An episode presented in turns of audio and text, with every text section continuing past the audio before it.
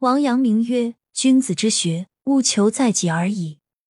毁于荣辱之来，非独不以动其心，且自知以为切磋砥砺之地。”意思是一个有理想和修养的人，学习的根本目的在于提升自己。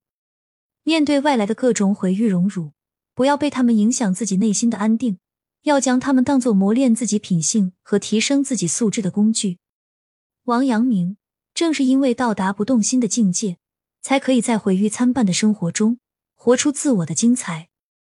王阳明在西元一五一六年七月，以督察院左都御史的身份。巡抚南安、赣州、汀州、漳州等地，他的同事王思雨对纪本说：“王阳明此行必定会建立极大的功勋。”纪本好奇的：“你是凭什么这么说？”王思雨感叹的说：“我用各种言语试探，根本无法动摇他。”事实果然证明，王思雨的判断是正确的。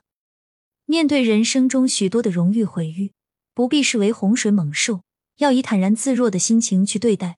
并且借此来修炼自己的心灵，达到不动心的境界，你获得悠游自在的人生。世间的事情分着它来，只有做到不动心，才可以得到真正超然物外的洒脱。王阳明强调，心的本体原本就是不动的，心不动，即使有三千烦恼丝缠身，也可以恬静自如。生活的智者总是懂得在忙碌的生活之外，保存一颗娴静淡泊之心。寄予灵魂，虽然在忙碌中身体劳累，却因为随时有一颗清净洒脱无求的心，就会很容易找到自己的快乐。